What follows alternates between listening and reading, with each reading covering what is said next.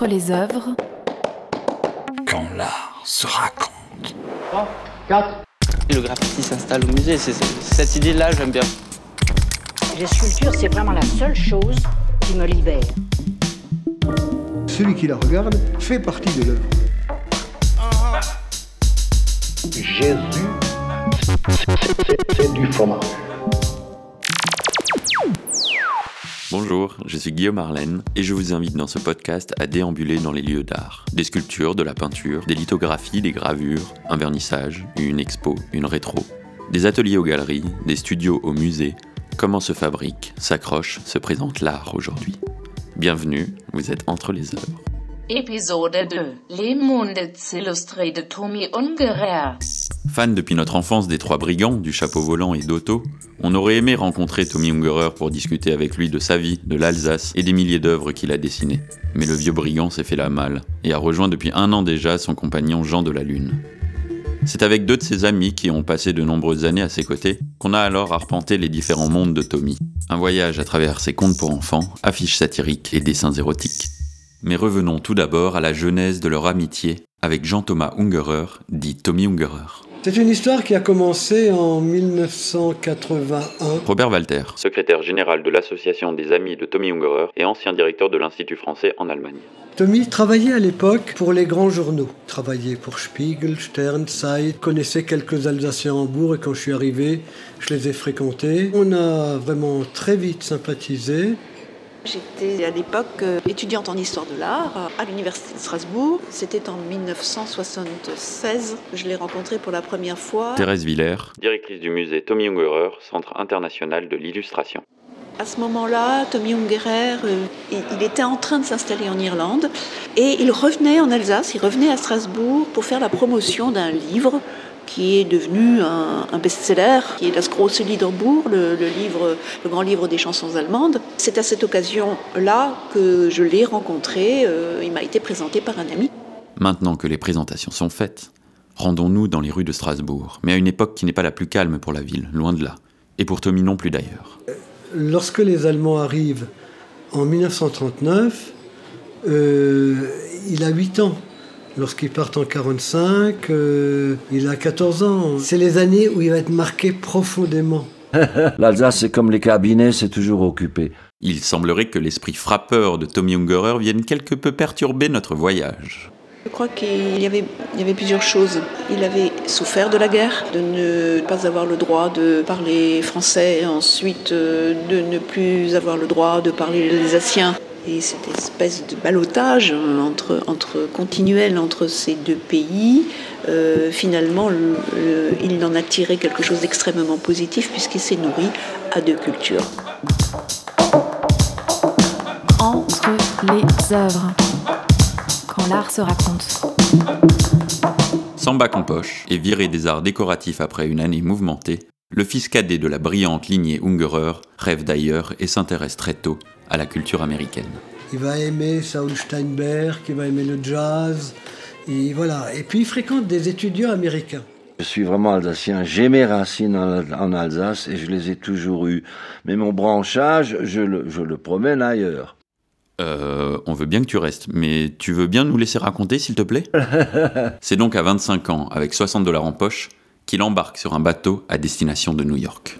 Il va d'abord euh, arriver chez une éditrice, Harper, et euh, il va lui présenter son premier petit livre de cochon de Mélops, et elle va lui donner quelques conseils. Il faut pas que ça finisse dans une boucherie. Aux États-Unis, il faut toujours le happy donc ça va toujours finir dans une famille avec un gros gâteau. Donc voilà, il va très vite suivre tous les conseils. Tommy a toujours suivi les conseils des autres.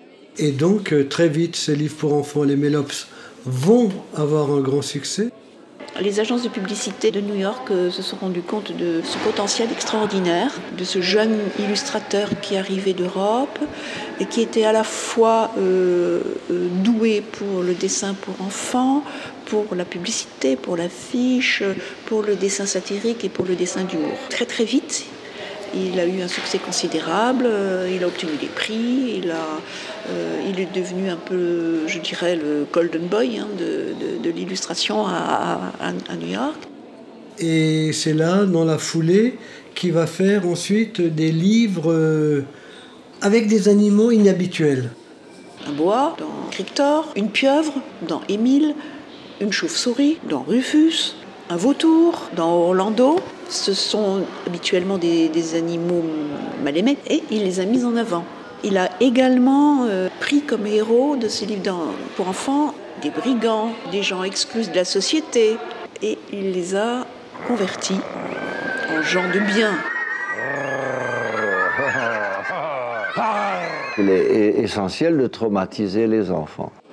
Tommy disait toujours Je suis resté l'enfant.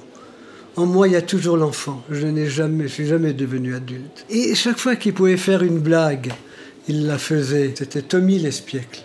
Il me racontait aussi euh, toute une série de blagues qu'il faisait à ses copains lorsqu'il avait sa Bentley rose et qui promenait son esclave euh, toute nue, euh, contre le capot, qui se promenait dans New York avec ça, et dès qu'il entendait les sirènes de la police, il se cachait tout de suite. Ou alors il avait un copain très riche, une maison à côté de chez lui, et avec d'autres copains, un soir qu'il n'était pas là, puisque les gens laissent assez ouvert leur maison dans ces quartiers. Du coup, il est allé là-bas foutre une énorme pierre sur le couvercle des WC, qu'il fallait trois pour la porter. Durant ces années new-yorkaises, Tommy Ungerer continua de laisser libre cours à son imagination teintée d'une douce provocation, notamment avec un nouveau livre pour enfants. Tommy, comme son papa est mort l'heure qu'il n'avait que 3 ans, il a été élevé par sa maman et par ses grandes sœurs, qu'il a embrassé tout le temps. Il avait horreur des baisers. D'où le livre Pas de baiser pour maman, qui a connu un grand succès, qui a eu le prix du pire livre pour enfants aux États-Unis. Parce que dans ce livre, il y a du schnapp sur la table, le papa fume, euh, comment dirais-je, l'enfant est sur les toilettes, et il avec la brosse à dents, il la frotte sur le lavabo pour faire croire qu'il a lavé ses dents. Donc plein de contre-exemples pour toute famille euh, bourgeoise. oui, je crois que c'est l'audace, l'impertinence euh, qui, qui, caractérise l'œuvre de Tommy Ungerer. Cette impertinence, cette insolence euh, de, de, de, faire euh, des publicités qui, qui sortent de, de, de l'ordinaire, qui percutent, de créer des livres érotiques, des, des livres satiriques qui n'épargnent personne. Tommy, euh, il ne se cache pas dans ses œuvres. Il est fan du SM, du sadomasochisme. Tommy est resté enfermé quelques mois dans la rue chaude de Hambourg, euh, la Herbertstrasse, qui est au sein de St. Pauli, et il dessinait tout ce qui se passait dans ces quartiers SM. Et il prenait des notes et il a sorti à la fin un livre qui s'appelait Schutzengel der Hölle les anges gardiens de l'enfer, où il décrivait toutes ces pratiques euh, de personnes où le psychiatre n'arrive même plus à aider. T'es encore là, Tommy? Parce qu'on voulait aborder la création de ton musée, personnel, à ton nom. Le projet a mis du temps. À se, à se mettre en place. Euh, euh, D'abord parce que en France, euh, on n'était pas prêt à, à ouvrir un, un, musée à un artiste vivant et qui puissait un illustrateur, un dessinateur. En 2007, nous avons ouvert le musée qui existe aujourd'hui donc à Strasbourg, dans une villa qui s'appelle la maison euh, Greiner, euh, au cœur de Strasbourg, dans, la Neustadt, euh, avenue de la Marseillaise, construite pour, une, pour des Alsaciens, pour des Strasbourgeois, mais par un architecte français pendant l'annexion de l'Alsace par l'Allemagne. Tout un symbole. Madame Villers, Thérèse Villers, elle est, elle est encyclopédique. Aujourd'hui, dans ce musée, nous conservons 14 000 dessins originaux de Tommy Ungerer, une collection de 1600 jouets également, euh, des archives documentaires, euh, une bibliothèque aussi, qui est constituée euh, de presque 2000 ouvrages maintenant, qui provenaient de la bibliothèque privée de Tommy Ungerer. Un musée qui jongle entre les œuvres, où chaque étage raconte une facette de l'illustrateur. Si les enfants apprécient les jouets et les planches originales des livres dans les étages, certains adultes polissons préfèrent descendre au sous-sol pour observer les grenouilles et autres fantaisies hungaresques. Le public a compris que l'œuvre érotique faisait partie d'un tout et que tout est imbriqué. On retrouve euh, euh, la même liberté de ton, euh, de trait dans tous ces registres graphiques et on ne peut pas expliquer un registre sans connaître l'autre. Donc il y a des imbrications, des connexions dans tous les, registres graphiques de Tommy Ungarer. Et le fait de les montrer simultanément dans, un musée explique ce lien aux visiteurs. Entre les œuvres.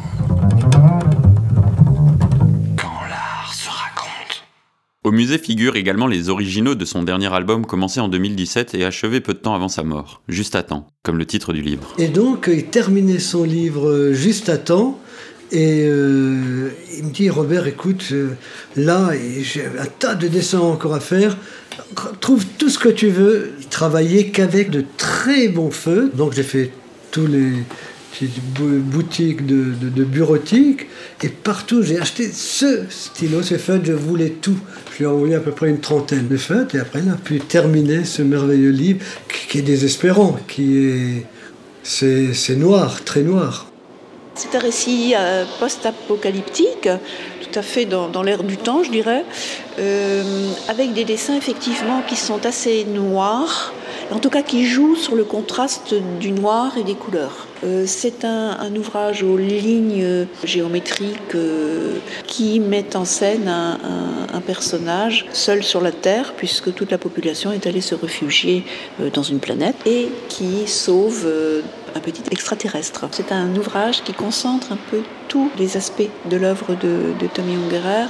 C'est clairement un ouvrage de fin de vie dans lequel il exprime ses angoisses. Ce n'est pas forcément un ouvrage pour la jeunesse, hein. c'est un ouvrage à, plusieurs niveaux, euh, euh, mais euh, qui peut tout à fait être appréhendé par les enfants.